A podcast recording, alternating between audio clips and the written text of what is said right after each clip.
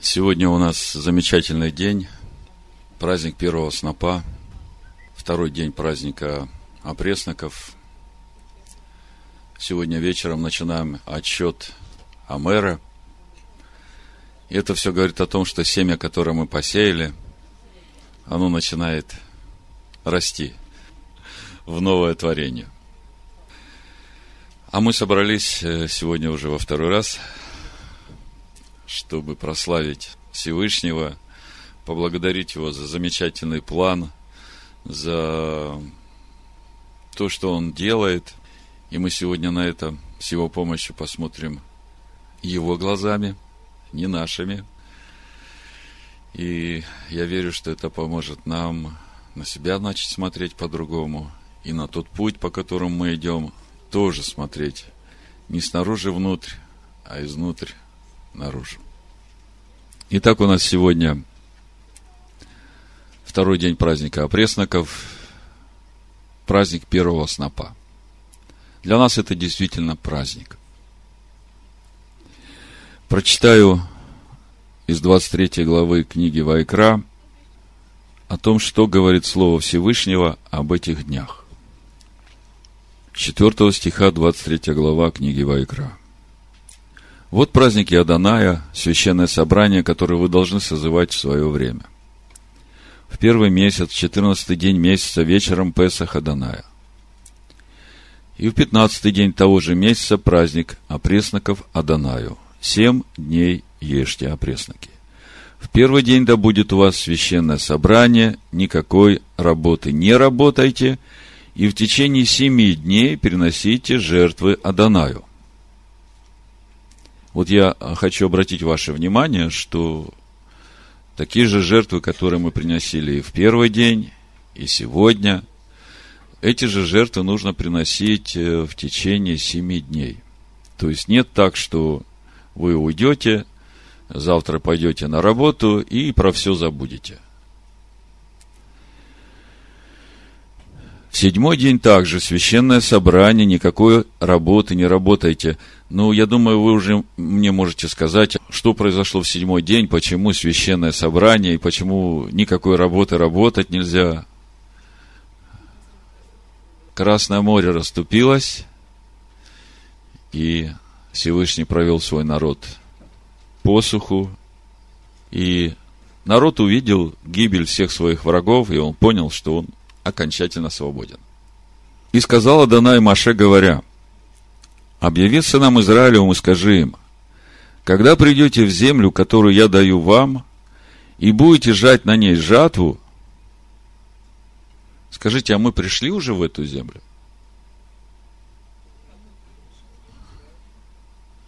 Я бы сказал так, мы родились в ней. Амен. Амен. Так вот, когда придешь в эту землю, то принесите первый сноп жатвы вашей к священнику. Он вознесет этот сноп пред Аданаем, чтобы вам приобрести благоволение. Первый сноп жатвы. Нам, конечно, здесь, живущим в северных широтах, трудно представить, как в это время уже рожь колосится. Но в земле Израиля как раз именно поэтому определяется месяц, в который нужно праздновать Песах. И все так рассчитано, что не только 15 число первого месяца, как мы смотрели, 100% освещенности Луны. Вот брат Роберт нашел такую страничку, где можно по процентам увидеть степень освещенности Луны – ну, от начала ее роста до самого конца. И вот, э, значит, в этом году, в первом месяце 5779 года, вот эта стопроцентная освещенность э, Луны была 14 числа первого месяца в 14.00. То есть, э, вечером, когда мы уже участвовали в празднике Песах, мы уже в полноте вот этой полной освещенности то есть, э, я почему это говорю? Потому что были вопросы, а Рошходыш мы в тот день празднуем или не в тот? И я тогда вам говорил, что вот чтобы удостовериться, что мы празднуем правильно, и что еврейский календарь, он самый правильный, и не надо в нем сомневаться, давайте проверим э, вот э, то, какой будет луна именно 14 числа вечером, когда мы будем приносить жертву Песах. Ну и вот э, астрономические значит, инструменты показывают нам, что все правильно, мы ничего не перепутали, не опоздали и вперед тоже не ушли. Благодарение Всевышнему. Он вознесет этот сноп пред Адонаем, чтобы вам приобрести благоволение. На другой день праздника вознесет его священник. И вот этот другой день праздника как раз имеется в виду 16 число. То есть, если 15 числа праздник, священное собрание, никакой работы не работаете, то на другой день праздника, то есть после 15 числа первого месяца, на следующий день, рано на рассвете, нужно принести этот первый сноп. Но так оно и было в тот год, когда Иешуа был распят.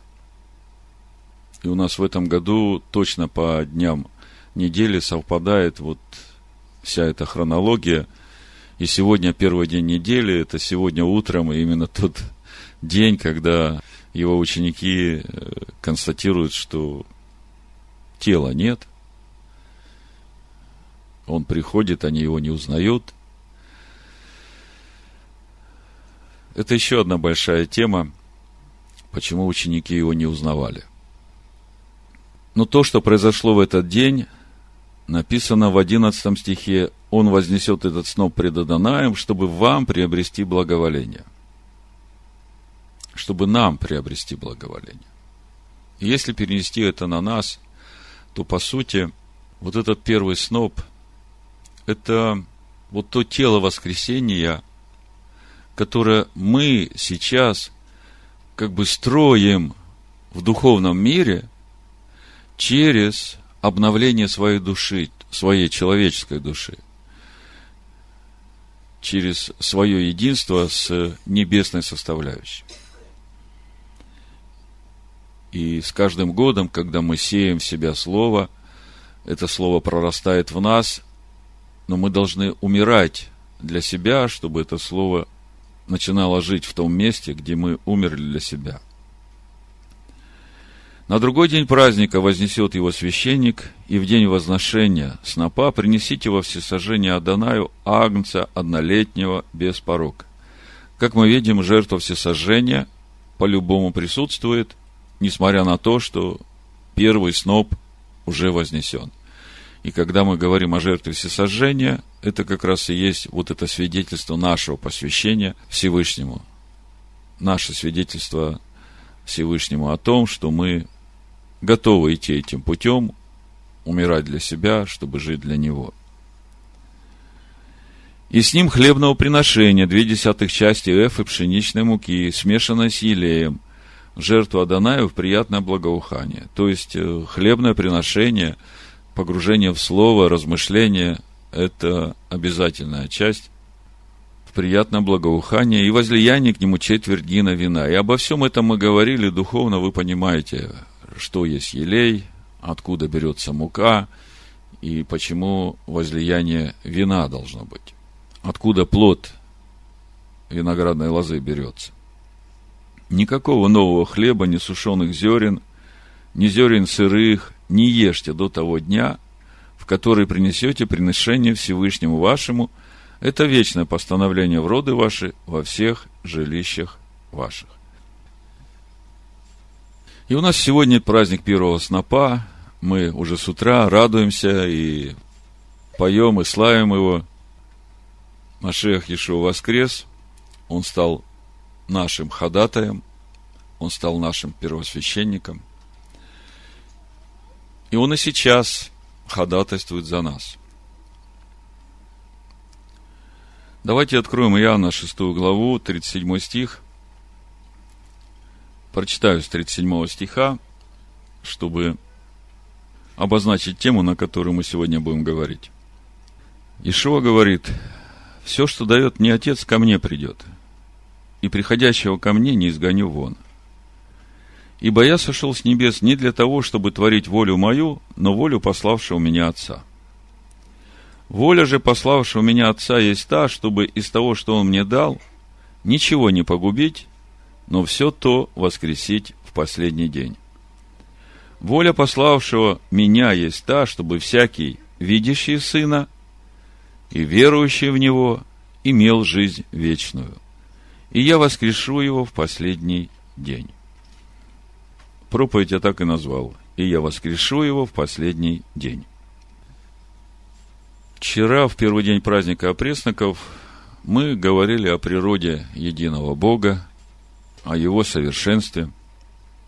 И мы увидели, что сутью всего видимого и невидимого, всего Его творения является Творец, Всевышний. То есть, начало всего, что мы видим, оно во Всевышнем.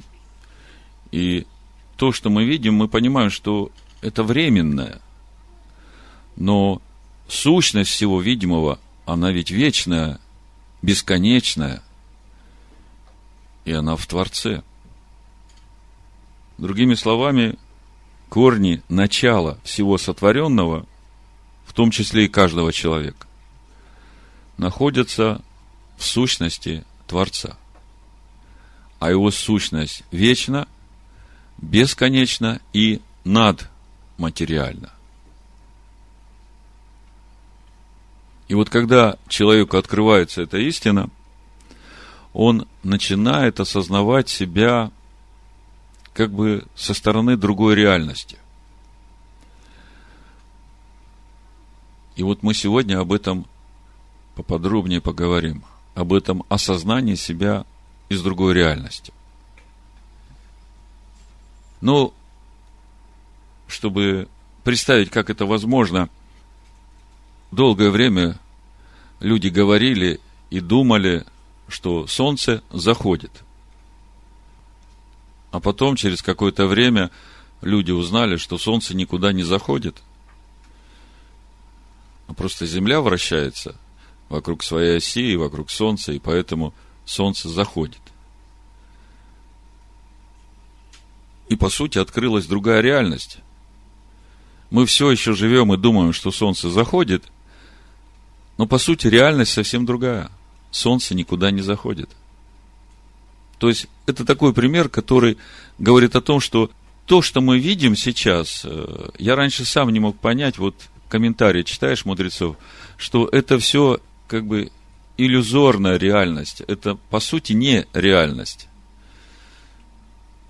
Я когда это слышал, пытался это как бы умом своим охватить, я не мог понять, ну, как же это иллюзорная реальность, если я это все могу подержать, пощупать, и все вполне конкретно и осязаемо. Так вот, как это относится к нам, об этом мы сегодня и поговорим. То есть, если раньше мы себя осознавали как некую материальность, которую мы каждый день видим в зеркале – и мы говорили, что вот в эту материальность Всевышний вдунул дыхание жизни, и вот этот комок из глины стал душою живою, то сейчас нам нужно осознать себя,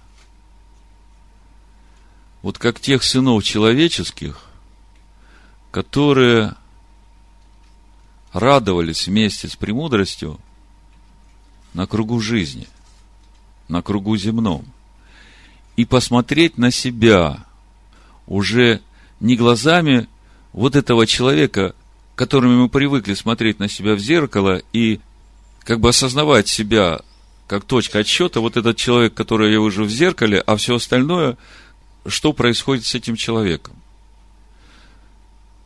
А начать смотреть на себя как на того Сына Человеческого, который изначально радовался и веселился на кругу жизни вместе с премудростью. И потом пришел такой момент, когда этот человек пришел в этот мир для вполне конкретной, определенной Творцом цели.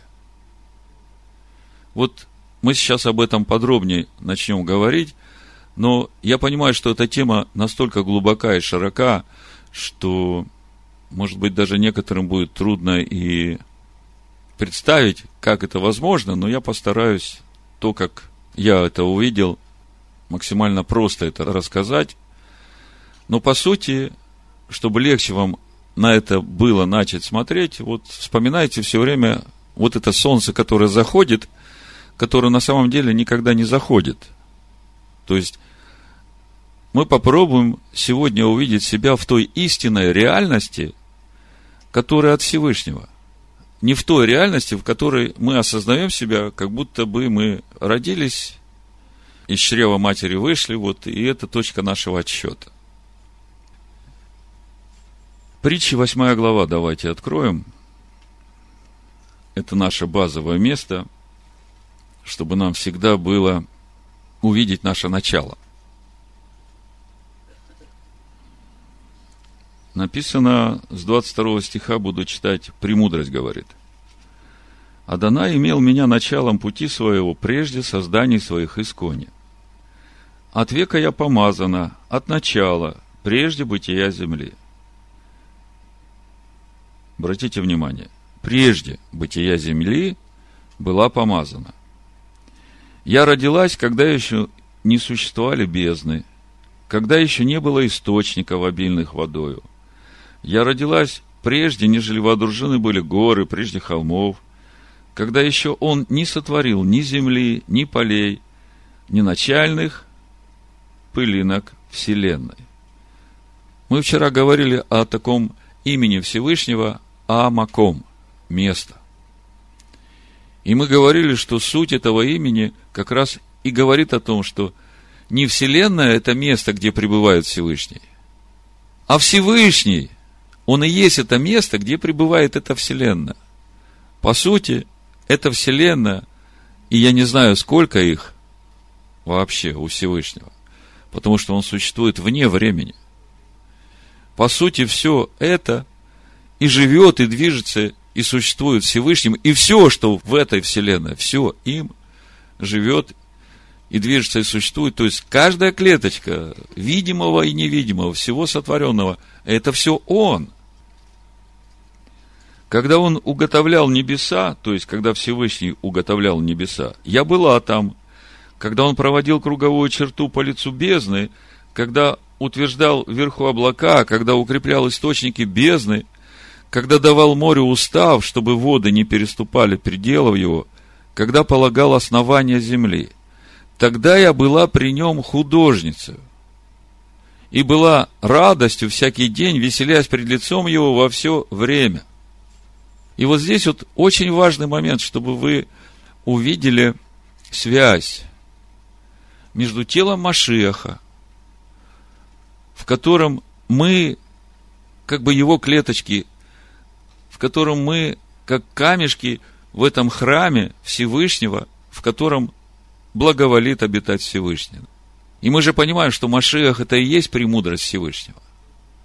Но мы все время до сегодняшнего дня, ну, может быть, кто-то уже и раньше получил это откровение, по крайней мере, мне вот в эти дни это все открывает Всевышний, и я понимаю, что мы уже не дети. Он начинает с нами разговаривать как отроками, с теми, которые познали, которые победили.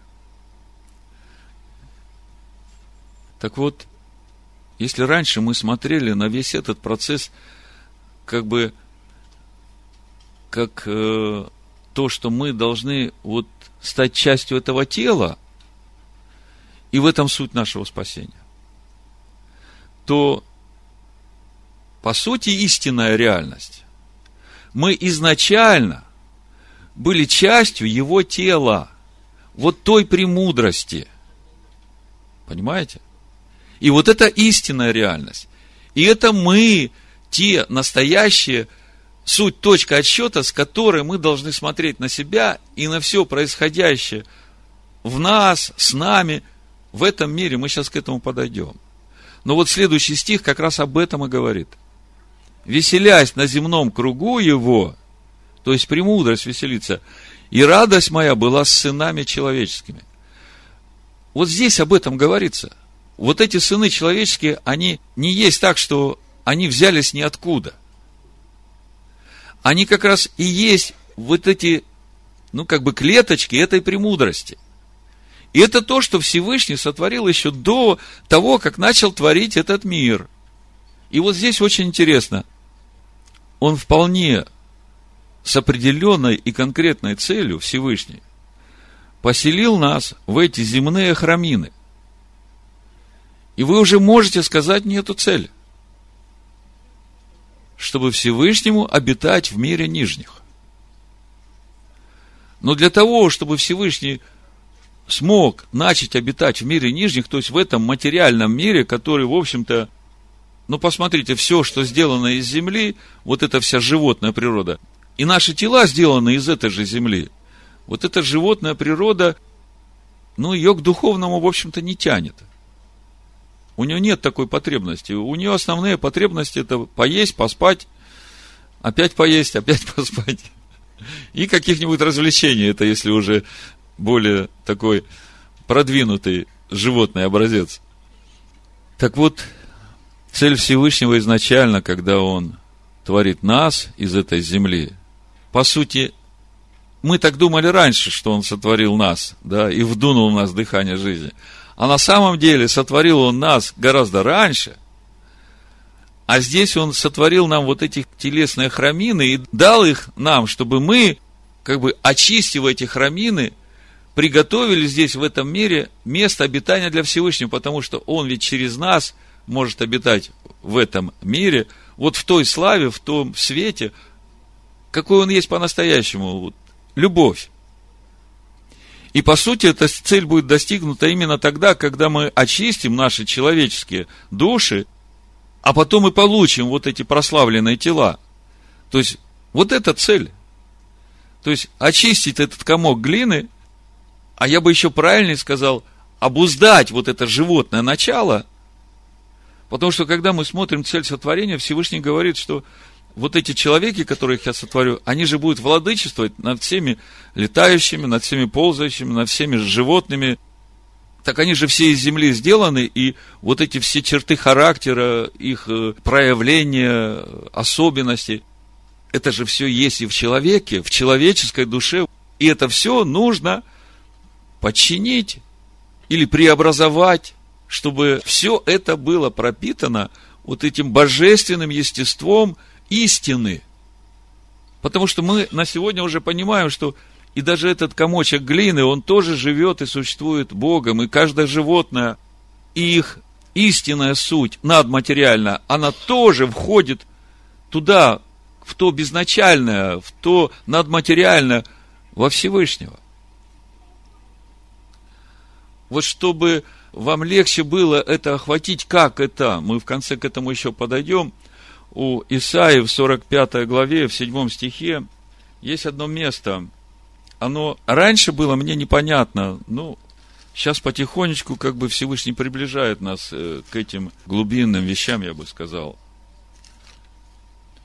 Вот смотрите, 45 глава, 7 стих написано, Всевышний говорит – я образую свет и творю тьму. Делаю мир и произвожу бедствие. Я, Адонай, делаю все это. И как бы нам раньше было непонятно, как он любовь и делает все это. Потихонечку мы сейчас и к этому придем, как бы и здесь что-то станет больше проясняться для нас –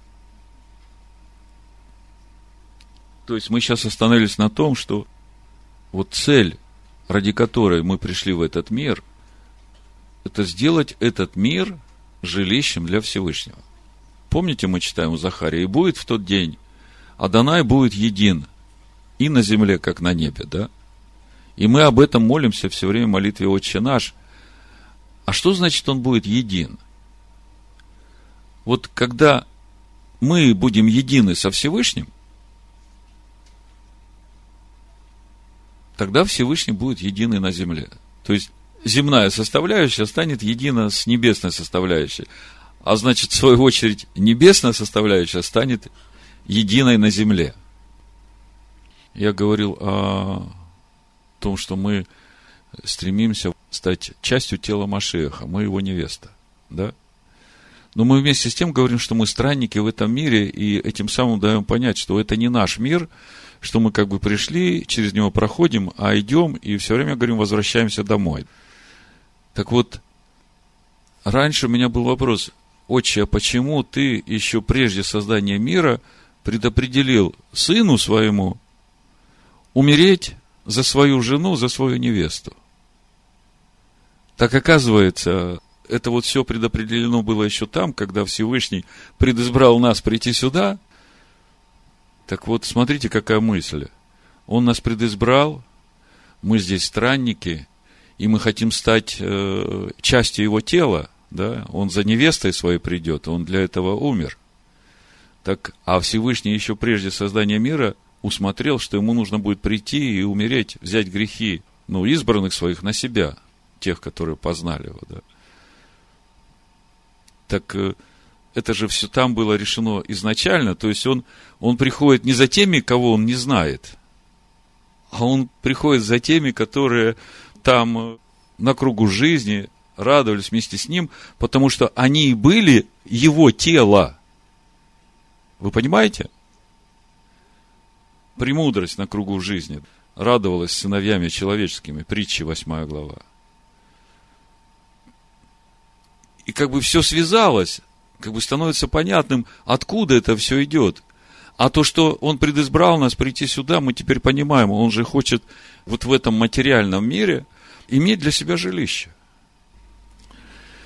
Так вот, если раньше мы смотрели на себя как бы снаружи внутрь, и мы понимали, что мы вот эти земляные души, и нам надо все усилия приложить, чтобы как-то там приблизиться, прилепиться к этой небесной составляющей. И когда мы смотрим на вот эту дистанцию, которую надо преодолеть, или ту преграду, через которую надо пройти, и когда смотришь, кажется, это вообще, ну, в сравнении с тем светом и с тем, что ты сейчас есть, это кажется, ну, ну где взять силы для этого?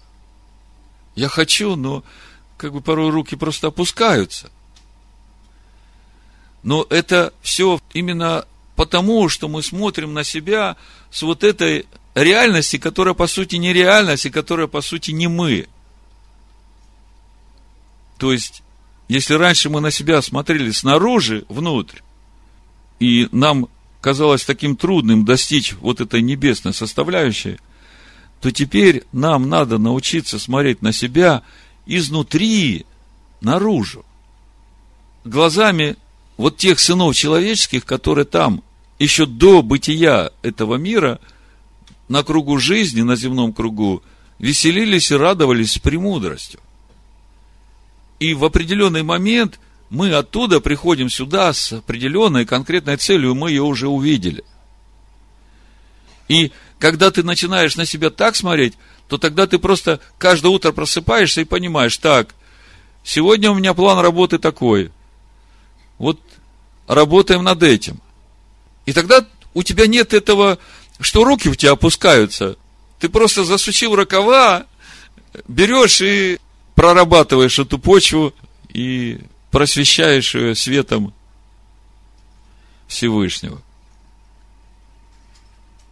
То есть, нам надо научиться смотреть на себя глазами небесной составляющей. И осознавать себя изначально как клеточку премудрости Всевышнего, которая была создана еще до начала, еще прежде сотворения Земли. И это наше путешествие в этот мир, это наше испытание и задача, поставлена нам от Всевышнего, превратить этот мир в место обитания Всевышнего. И вот когда так начинаешь смотреть на себя, то тогда перестаешь осознавать себя беспомощным. И начинаешь ясно осознавать свое предназначение. Но это то же самое, если бы вот раньше ты думал о себе, что ты раб в Египте, и это так кажется безнадежным, стать свободным. и ты понимаешь, что вся твоя жизнь – это с утра до вечера месить глину, то вдруг ты узнаешь, что, оказывается, ты сын царя, и попал ты сюда, вот в эту ситуацию, именно для того, чтобы вот эту глину сделать местом его царства. Приходит осознание себя и смысл твоей жизни.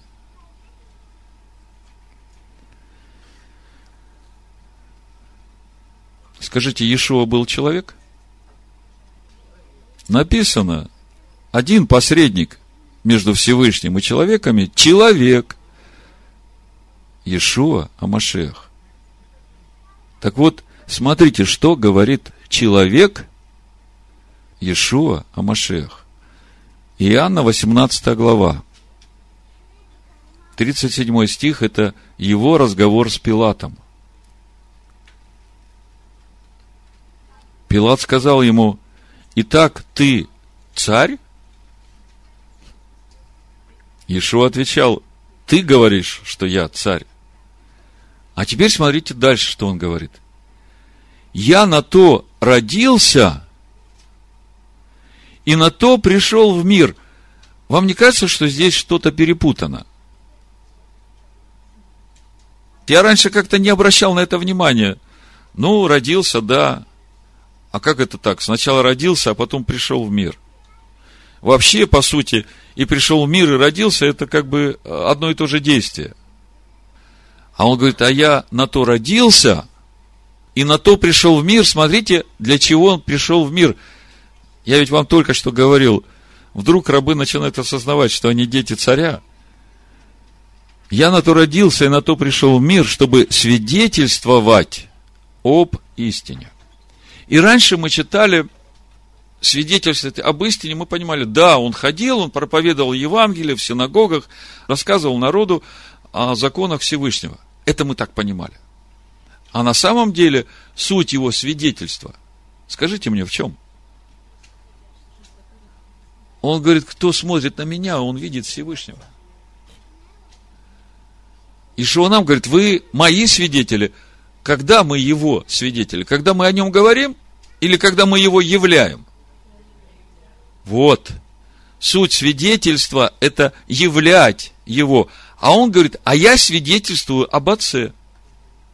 Понимаете? Так вот, я на то родился и на то пришел в мир, чтобы свидетельствовать об истине. И всякий, кто от истины слушает глаза моего. Об этом мы тоже чуть позже поговорим, чтобы люди не думали, что есть какие-то люди от истины, а какие-то они вообще не от истины. И с ними вообще бесполезно какой-то разговор вести. Это неправильное размышление. Но об этом чуть позже. Сейчас вот мы, мы еще про осознание себя. Мы сегодня – учимся смотреть на себя не с этого сюрреального мира, который, по сути, нам кажется, что он реальный, да, так же, как и солнце заходит. А мы пытаемся посмотреть на себя, и это здорово, если мы вот ухватим это. Понимаете, когда мы осознаем себя, что мы не то, что мы привыкли видеть в зеркале, а что мы вот те, которые пришли с этого круга жизни в этот мир с определенной целью и смотреть этими глазами на себя и на все, что происходит, тогда совсем другой разговор. Чего ж ты сразу об этом не сказал? Пророк Михей говорит о Машеях Израиля так. Михей, 5 глава, 2 стих.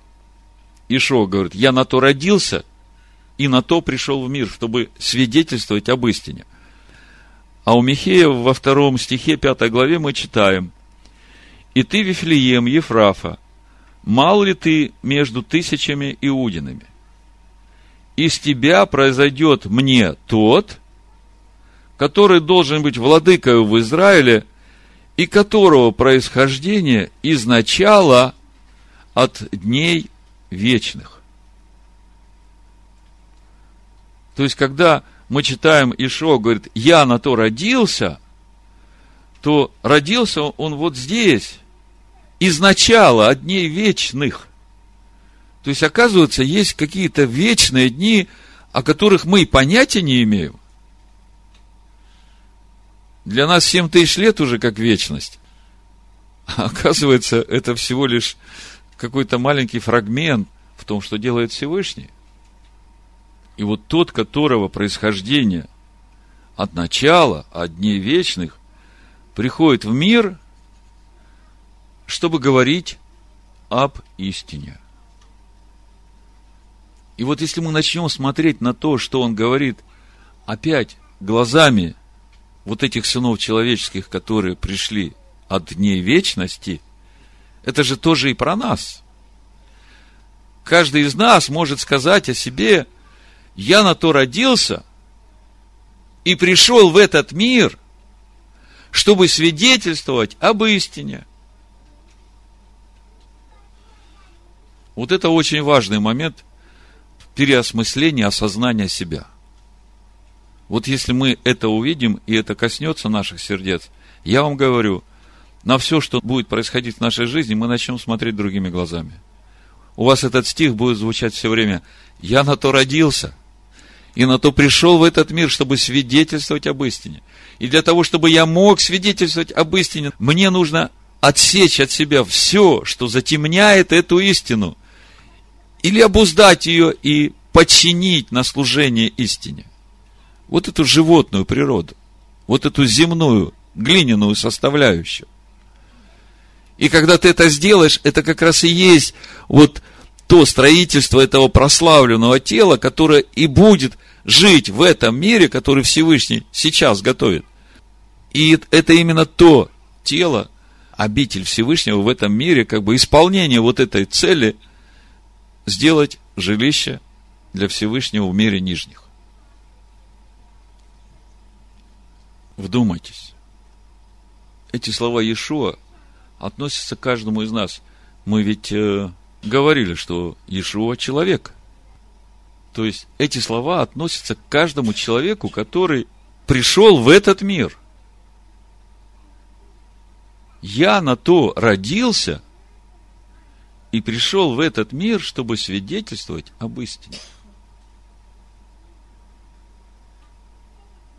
Раньше мы думали, ну, я родился в этот мир для того, чтобы быть э, музыкантом, или художником, или строителем, или инженером. Это мое призвание. Вот у меня как бы таланты к этому есть. Это взгляд сюрреальный. То есть, вроде как оно так, солнце вроде и заходит, но на самом деле-то мы сейчас уже понимаем, что оно уже никуда не заходит, а все совсем по-другому. И вот когда ты начинаешь понимать, что все совсем по-другому, и ты родился еще до того, как все это было, а пришел в этот мир свидетельствовать об истине, чтобы этот мир стал местом истины, местом обитания Творца. Ишуа говорит, всякий, кто от истины, слушает голос мой. И кто-то, зная притчу о плевелах, мы уже об этом недавно говорили, Помните, Сын Человеческий посеял семя, пришел враг человек, посеял, значит, плевелы, и все начало расти. И ангелы спрашивают, слушай, ты вроде бы плевелы не сеял, откуда они взялись? Давай пойдем прополку сделаем. Он говорит, не, не надо ничего трогать, пусть все до того дня растет, а потом уже будем смотреть, кто что родил. Так вот, в книге Деяний ну, чтобы никто не думал, что есть люди от лукавого, а есть люди от сына света. И, ну, что тут с этими сыновьями дьявола разговаривать, да? Бесполезно. Вот чтобы вы так не думали, и чтобы никто так не думал, я вам покажу, что говорят об этом Писания. Потому что можно услышать такие учения, что, ну, вот, это дети тьмы, с ними бесполезно работать, да, вообще не тратить время. Это совсем не так, это неправда. Первое место – это книга Деяний, 17 глава. В 26 стихе Павел говорит, от одной крови он произвел весь род человеческий для обитания по всему лицу земли. Смотрите, от одной крови произвел весь род человеческий. То есть, все люди, которые живут на земле, несмотря на то, что у них разный цвет кожи, они разного роста, может быть, какие-то физиологические особенности разные там, ну, это ни о чем не говорит.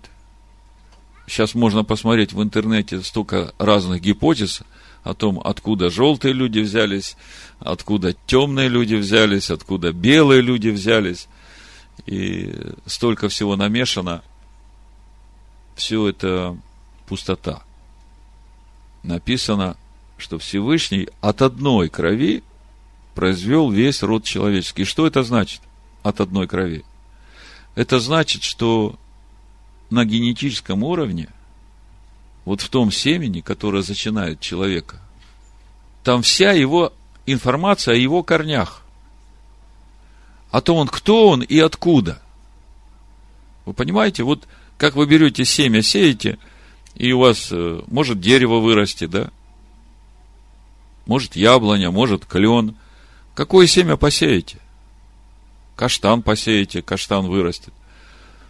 Но в этом семени, которое вы сеете – там вся информация о его родословии, о том, откуда он и кто он. И Павел говорит, что от одной крови все люди были и есть в этом мире. То есть в каждом человеке есть это семя. А когда мы читаем о родословии Иешуа, то в Евангелии от Луки в 3 главе мы читаем 38 стих. Иносов, Сифов, Адамов. Но это нам понятно. Адам родил Сифа, Сиф родил Иноса. Это нам понятно. А дальше-то написано Божий. Вот он откуда корень. Мы говорим Иешуа человек. И все человеки от одной крови. То есть, все человеки берут начало оттуда, от Адама.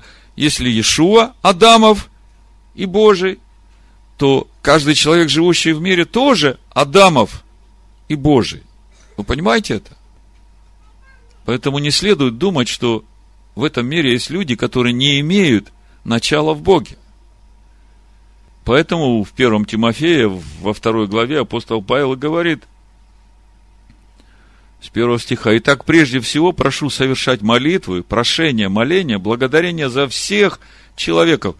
Но вы представьте, как себя чувствует Всевышний. Мы вчера говорили о совершенстве Всевышнего, и мы пытались понять, как это так, вот он любит и злых, и добрых, изливает э, дождь на них, и солнце светит, и он как бы ровный ко всем и любит всех одинаково. Где взять такую любовь? Так это же клеточки его, это частички его, как же он себя может не любить? Как же он не может изливать дождь, для добрых, а для злых не будет изливать. Это же все его.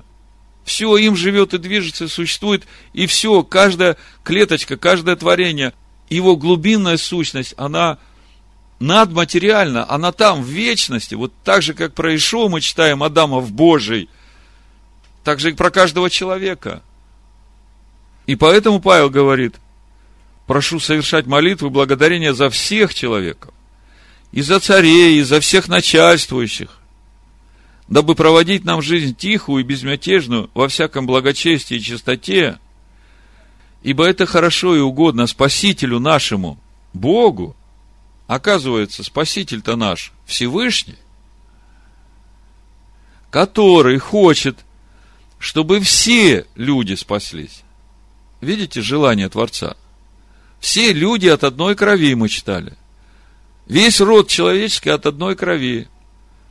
И Всевышний хочет, чтобы все люди спаслись и достигли познания истины.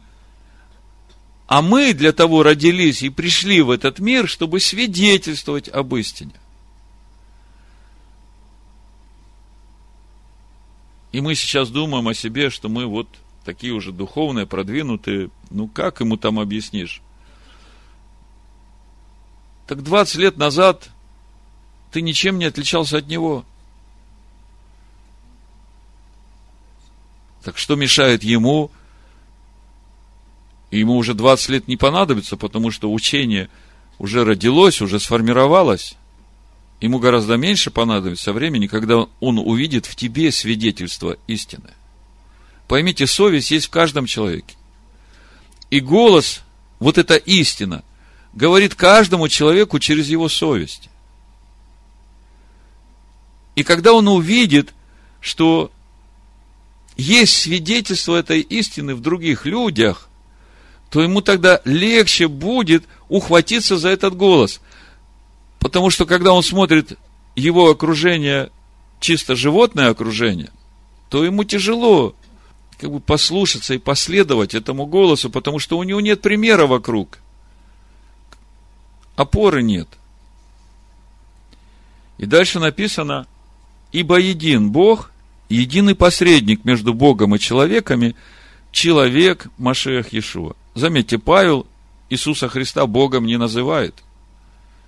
Он говорит, Бог един, Он один, не три их, и посредник между Богом и человеками один. Это человек Машех Иешуа, предавший себя для искупления всех – Смотрите, он предал себя для искупления всех человеков. Таково было в свое время свидетельство, для которого я поставлен проповедником и апостолом. Истину говорю, Машехе не лгу, учителем язычников в вере и истине. И в Деяниях в 17 главе мы также читали – Э, апостол Павел обращается ко всем человекам, то есть там в Ариапаге, когда он выступает, он через э, свое выступление, он обращается ко всем э, человекам. В 30 стихе Деяния 17 главы он говорит, «И так, оставляя времена неведения, Бог ныне повелевает людям всем повсюду покаяться». А что значит покаяться? Ну, Раньше мы думали, покаяться это значит, ну, какие-то грехи, наверное, есть, ну, надо попросить прощения. Я помню, когда я выходил на покаяние в Пятидесятнической церкви, я стоял и думал, да я вроде ничего такого и не сделал, за что каяться.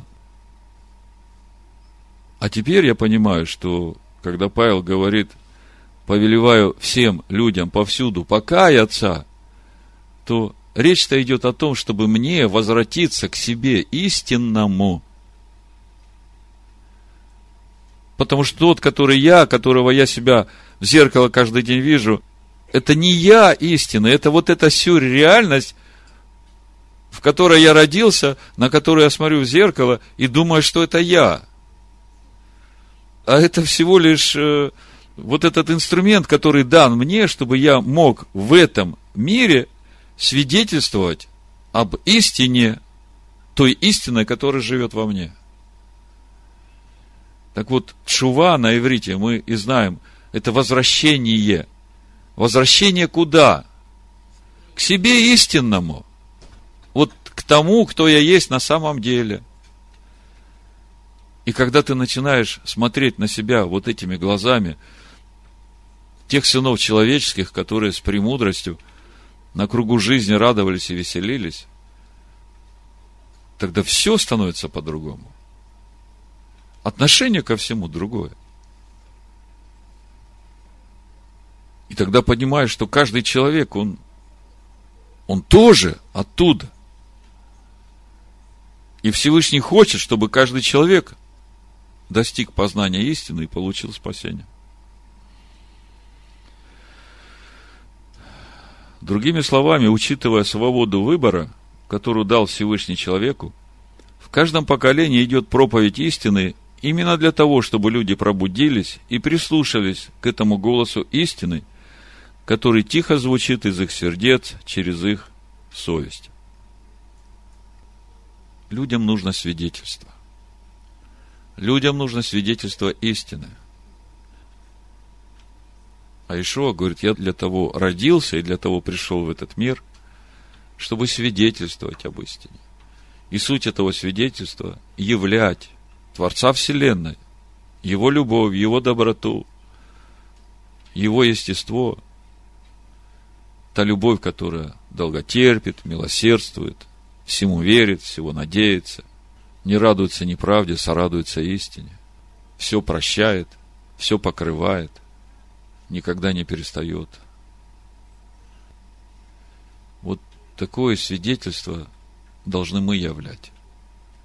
И мы видим, как ускоряется сейчас время, и какое сильное давление тьмы на человека, столько соблазнов, и все подается в обертке ты свободный человек, ты можешь делать все, что хочешь. А суть свободы именно в том, что человеку дано право выбирать между истиной и между злом. А начало всякого человека, его вот эта глубинная сущность, она надматериальна, она в Творце, который бесконечен. Конечно, мы и в Писаниях это видим. Свет пришел в мир, но люди более возлюбили тьму. Всевышний никого не насилует, и выбор дается каждому человеку сделать самому. Ну, остался нам один вопрос рассмотреть прежде чем мы дойдем до тела воскресения, о том, а что же будет с этими людьми, которые, имея такой мощный духовный потенциал в себе, этот корень, который во Всевышнем, что же будет с этими людьми, которые не дали в себе место той истине, которой они по сути, в своей сущности являются.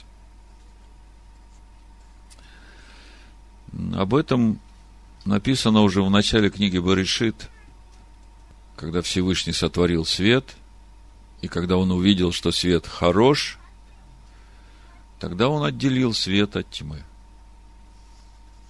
В первой главе, с первого стиха написано, «Вначале сотворил Илогим небо и землю. Земля же была безвидна и пуста, и тьма над бездною, и руах Илогим носился над водою. И сказал Илогим, да будет свет. И стал свет. И увидел Илогим свет, что он хорош, и отделил Илогим свет от тьмы. И назвал Илогим свет днем, а тьму ночью. И был вечер, и было утро, день один, в Торе написано Йом Эхад. Не день первый, а день единый. И вот в этом едином дне как бы весь замысел, весь алгоритм всех процессов, которые будут происходить в этом мире все то время, когда Всевышний осуществляет свой замысел сотворения человека по образу и подобию своему, чтобы ему иметь жилище в мире нижних. И суть этого процесса очень простая – Земля была безвидна и пуста. Дух Всевышнего носится над водой, тьма над бездною. Всевышний говорит, да будет свет. А свет там был внутри. Мы разбирали это место. Он был маленькой точечкой, когда Всевышний сказал, пусть будет свет, эта точечка начала раскрываться. И вот эта точечка, она есть в каждом человеке. Это вот то истинное его, я бы сказал, предвечная сущность его. И вот она начинает раскрываться, и свет все более и более становится видимым. И приходит такой момент, когда Всевышний смотрит на этот свет, и он понимает, что да, вот это то, что мне надо. Как бы свет дозрел. И он берет просто этот свет в одну сторону, а тьму в другую. Мы же понимаем, что все это происходит во Всевышнем. Амаком. место. Вот на прошлой неделе я получил такое письмо через Facebook, сестра Оксана мне прислала. Одна сестра спрашивает, я всегда думала, что бессмертен только один Бог, о чем читаю в Библии 1 Тимофея 6,16. И все-таки хочется очень узнать мнение Александра по этому вопросу. Вы знаете, когда кто-то хочет узнать мнение, то, в общем-то, это меня коробит. Что изменит мое мнение в жизни какого-то человека? Единственное, что изменяет нас, это наше познание, это те откровения, которые мы получаем от Всевышнего. Более того, в Торе написано, если ты приходишь к священнику за советом, и он тебе скажет, что делать, и ты не будешь делать, то тогда будешь бит много. Поэтому не надо обращаться ко мне с вопросами по поводу чего-то, что я думаю. Какая разница, что я думаю? Спрашивайте у Всевышнего, что он думает по поводу этого, а помазание, которое внутри вас, оно будет учить вас, если вы будете искренне искать ответ. Это что касается мнения. Ну, дальше вопрос такой был. Как можно говорить о бессмертии души, если вторая смерть – это полное уничтожение сущности души? Да и если душа бессмертна, то грешно получается тоже бессмертна, а следовательно грех вечен, чего-то я не понимаю. Помогите разобраться. Есть такое понятие, это в Матвея 22 главе можно прочитать. Тьма внешняя. Помните, да? Сейчас мы прочитаем. Но мы понимаем, что тьма внешняя, она не дальше, чем Всевышний. Она все еще в Амаком, в месте, которое есть Всевышний. Исайю 45 главу, 7 стих, помните, да? Образую свет, творю тьму. И это же все в нем. Почему тьма внешняя и что за всем этим стоит, мы сейчас прочитаем, и я вам скажу. Ну, чтобы вам легче это было все ухватить, помните, свет пришел в мир, а люди более возлюбили тьму. Это Иоанна 3 глава. Вот когда человек в конечном итоге отвергает свет, то по суду меда кенегит меда. Он получает то, что выбирает – отверг свет, выбрал тьму, в итоге получишь тьму. А по сути, останешься без источника света. И представьте, это вечная душа, да, она вечная. И в ней была вот эта точка света, которая должна была раскрыться, чтобы сделать обитель для Всевышнего в этом мире. Но он пренебрег этим – и дал место в себе тьме. Конечно, когда этот Йом и Хад закончится, и когда Всевышний проведет вот эту черту, свет отделит в одну сторону, тьму в другую, то в итоге и получится, что все, которые отвергли свет, они будут там в тьме. В тьме, которая не будет иметь в себе уже источника света. Мы читаем книги Откровений о озере Огненном, и мы представляем себе, что это какая-то расплавленная из какого-то тяжелого металла ванна, которая огнем э, сверкает, и такая жидкая масса, и там э, плавают эти души, и им жарко. Мы ведь говорили о том, что когда раскрывается слава Всевышнего, то она для одних свет, а для других огонь поедающий. И вот представьте, каково будет жить в вечности вот этим душам, которые возлюбили тьму и остались без света, жить в этом свете, которым является сам Всевышний. Он ведь свет. И этот свет будет светить. Помните, Исайя 33 глава, грешники на сегодня начали волноваться – Давайте прочитаем. Это Исайя 33, 14. Устрашились грешники на Сионе, трепет овладел нечестивыми. Кто из нас может жить при огне пожирающем? Кто из нас может жить при вечном пламени? Видите, да? То есть это пламя вечное, но для сынов света это не пламя, это свет, это его присутствие. Это его естество Всевышнего. Есть изначальный свет, мы говорили, есть первозданный свет. И э, в изначальном свете вообще ни одно творение устоять не может. А первозданный свет – это и есть тот свет, который Всевышний являет в Машехе. И тогда мы можем пребывать во Всевышнем в этом э, свете. Там дальше написано, кто может жить при этом вечном пламени. Кто еще не знает, прочитайте, да?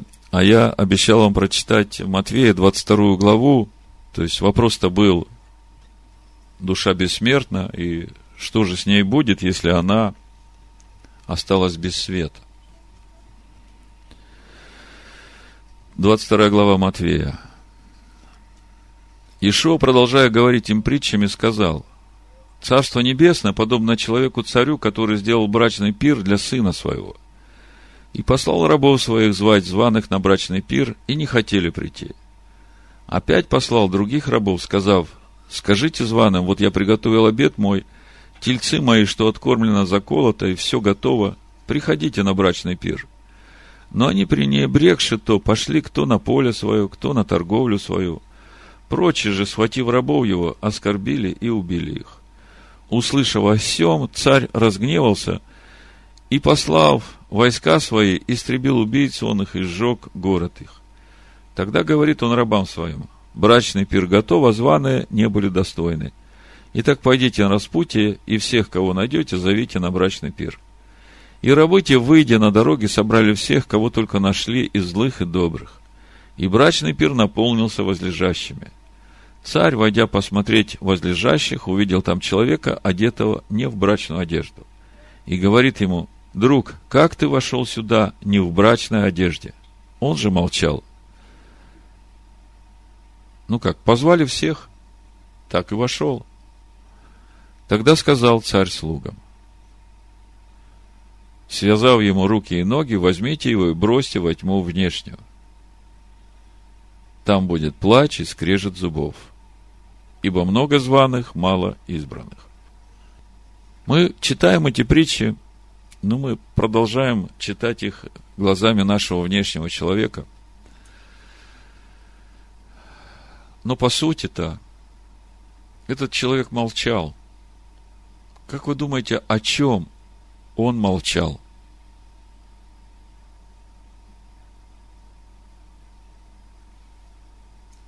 Он был без брачной одежды, и он понимал, что время упущено, и ему сказать уже нечего себе в оправдание.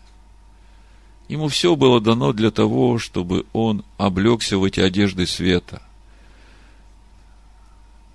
Он молчал. Казалось бы, если человека выбрасывают во тьму внешнюю, то зачем ему связывать руки и ноги?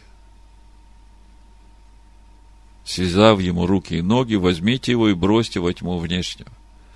Понимаете, это настолько беспомощное будет состояние, что человек уже ничего не сможет сделать. Понимаете, душа без тела, она беспомощна. Духи, помните, которые выходят нечистые из человека, они потом ищут дом, куда войти – потому что они же ничего не могут делать. Так вот, когда закончится время, эти души, которые вечные, они останутся без прославленных тел. И вот эти связанные ноги и руки говорят о том, что все, если бы даже и они хотели что-то сделать, они уже не смогут. Вот это состояние, как мы читаем, плач и скрежет зубов – это говорит о безутешном горе, запоздалых сожалениях и вечном мучении. В Торе есть такое понятие карет, отсечение. Так вот, суть карет это и есть отсечение от этого источника света. Человек выбирает тьму, и в конце концов он получает то, что выбрал, и в итоге отсекается от этого источника света и попадает в тьму внешнюю. Это как раз то в Йом и Хат, когда Всевышний отделяет свет от тьмы. Ну и в заключение, чтобы не было так грустно, 1 Коринфянам 15 глава с 12 стиха. Если же о Машехе проповедуется, что он воскрес из мертвых, то как некоторые из вас говорят, что нет воскресения мертвых. Если нет воскресения мертвых, то и Машиах не воскрес. А если Машиах не воскрес, то и проповедь наша тщетна, тщетна и вера ваша. Притом мы оказались бы лжесвидетелями о Боге, потому что свидетельствовали бы о Всевышнем, что Он воскресил Машеха, которого Он не воскрешал. Если, то есть, мертвые не воскресают. Ибо если мертвые не воскресают, то и Машех не воскрес. А если Машех не воскрес, то вера ваша тщетна, вы еще в грехах ваших. Поэтому и умершие в Машехе погибли. И если мы в этой только жизни надеемся на Машеха, то мы несчастнее всех человеков. Понимаете, вот здесь вот э, как раз должно произойти вот это переключение. Если мы только в этой жизни надеемся на Машеха, то значит мы все еще продолжаем на себя смотреть, как на вот этот комочек глины, который пытается как-то прилепиться к свету. Но когда мы начинаем осознавать, что вот этот источник света – это изначально наша сущность, и мы пришли в этот мир, чтобы осветить этот мир этим светом. И для того, чтобы могли это сделать, нам надо очистить свою вот эту телесную храмину, свою душу человеческую, обуздать все страсти, чтобы ничто не затеняло. Ну, тогда все по-другому. Тогда ты, как я уже говорил, каждое утро просыпаясь, понимаешь, что у тебя сегодня есть фронт работы, у тебя есть конкретная цель – светить.